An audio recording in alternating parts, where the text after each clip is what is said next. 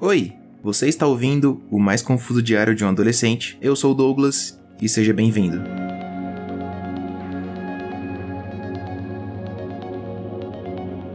Hoje eu tava passando pelo TikTok como eu sempre faço e eu vi uma notificação diferente. Era uma notificação do TikTok me mostrando quanto tempo eu tinha ficado no aplicativo. Era tipo um resumo da semana, só que em horas. E de acordo com o TikTok, foram 27 horas e 1 minuto durante toda essa semana. É, muito tempo. Eu já sabia que eu passava muito tempo na plataforma, até porque eu também faço vídeos para lá, então eu gosto de pensar que eu tô apenas procurando inspirações.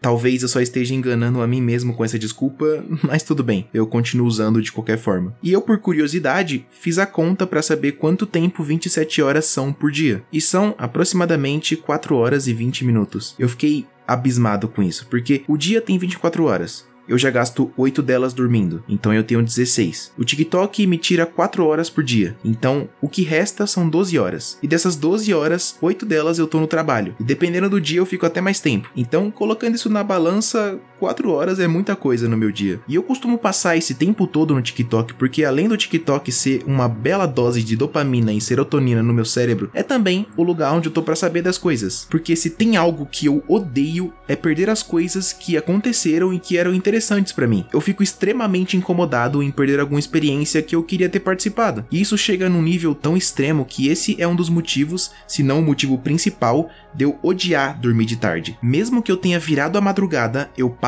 o dia inteiro segurando o sono até a noite, porque eu odeio ter que acordar no meio da tarde com a sensação de que o mundo acabou e se reconstruiu enquanto eu tava dormindo. Mas, alguns dias atrás, eu vi um vídeo que foi inclusive no TikTok, então TikTok não é tão ruim assim. Era um vídeo muito interessante explicando sobre a síndrome do FOMO, que é uma sigla em inglês para Fear of Missing Out, que é literalmente medo de ficar de fora. Eu fiquei muito feliz de ver aquilo, porque isso explicava muita coisa e também me dizia que eu não sou o único que também fica vendo o celular a cada 20 minutos. E esse hábito de ficar olhando as notificações o tempo todo acaba me fazendo pro TikTok, pro Instagram e ficar passando vídeos e stories infinitamente. E aí eu fui vendo aquele vídeo e tudo foi encaixando, sabe? Foi tudo fazendo sentido na minha cabeça. E uma coisa que eu lembrei que é interessante de falar é que, não sei se você já viu, mas tem um episódio de Todo Mundo Odeia o Chris onde o Chris criou um plano para faltar à escola para ver um filme que estava em lançamento. Ele arquitetou o plano